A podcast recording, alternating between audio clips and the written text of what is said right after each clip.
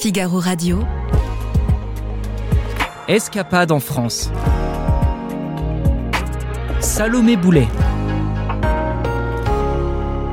Bonjour Salomé. Bonjour Aude. Ce week-end, Salomé, vous nous emmenez à Biarritz. Biarritz, la reine des plages et la plage des rois.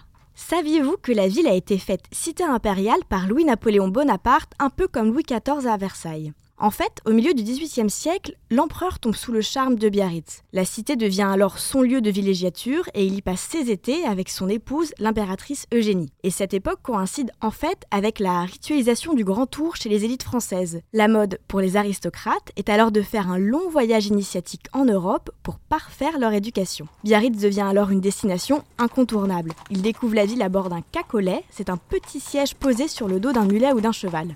Aujourd'hui, la méthode est bien sûr plus moderne. On peut visiter Biarritz à bord d'un bike surfing. Rien à voir avec les planches de surf qui sont pourtant légion dans la ville, mais il s'agit de trottinettes électriques géantes. Rapides et plutôt confortables, elles permettent de se déplacer partout, du port des pêcheurs à l'emblématique hôtel du Palais. Que nous conseillez-vous de faire d'autre à Biarritz, Salomé? Alors, si la balade en trottinette électrique géante vous a creusé l'estomac, je vous propose de vous lancer dans un food tour gargantuesque c'est un parcours culinaire à travers Biarritz imaginé par l'organisme No Diet Club. Et pour vous donner l'eau à la bouche, voici une liste non exhaustive des différentes étapes. Vous goûterez un copieux plateau d'ousseau errati et tomates de brebis, des tapas vers les halles ou bien les macarons et gâteaux basques de la célèbre maison Adam. Pour 50 euros par personne, vous ferez un bon tour des spécialités de la région. Et s'il nous reste un peu de place pour un verre ensuite, où pouvons-nous aller? Aux Baigneuses, le bar estival par excellence. Avec, imaginez, une superbe vue sur l'océan, et donc le coucher de soleil qui va avec, des concerts live jusqu'à 2h du matin et des cocktails assez originaux entre 10 et 20 euros. En plus de ça, le rooftop reçoit des cours de yoga le samedi matin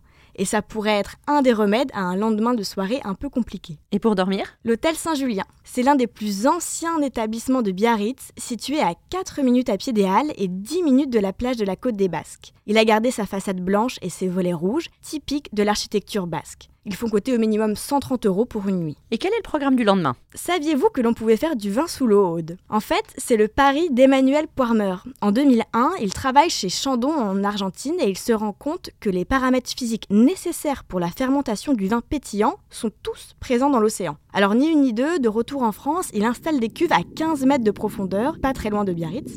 15 ans plus tard, Paris réussit. Il crée un vin pétillant avec de nouveaux arômes. Ces arômes sont inédits grâce aux variations de pression, à la houle et au courant. Et à Cibourg, à moins d'une demi-heure en voiture de Biarritz, il est donc possible de visiter son chai et bien sûr de goûter ses vins tout droit sortis de l'océan. Merci Salomé. Merci Aude. Toutes ces bonnes adresses ont été dénichées par Marine Sanclemente. Vous pouvez les retrouver dans son article sur le Figaro Voyage. À bientôt. À bientôt.